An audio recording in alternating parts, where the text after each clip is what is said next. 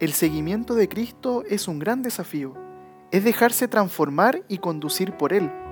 Los santos vivieron esto de forma admirable. Disponían todo su ser para que Cristo los transformara. Hoy recordamos a un santo y un beato que son ejemplo de la disposición para que Cristo configure el propio ser y la historia personal. San Juan Leonardi nació en el año 1609 en Italia. Trabajaba en el ámbito de la farmacéutica pero a los 25 años de edad dejó esta profesión y se decidió a entregarse a Cristo en la vida sacerdotal.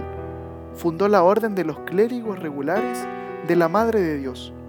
También hoy recordamos al beato John Henry Newman. Pertenecía a la Iglesia Anglicana, pero luego de estudiar la historia de la fe, reconoció que las raíces auténticas del cristianismo están en la Iglesia Católica. Es así como se convierte, es ordenado sacerdote y luego nombrado cardenal. Su lema, cor ad cor loquitur, el corazón habla al corazón.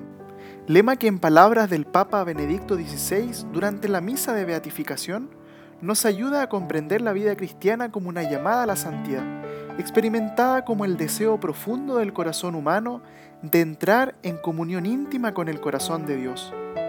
Que hoy podamos disponer nuestro corazón para ser santos, y dejar que Dios guíe el timón de nuestras vidas. San Juan Leonardi y Beato John Henry Newman rueguen por nosotros.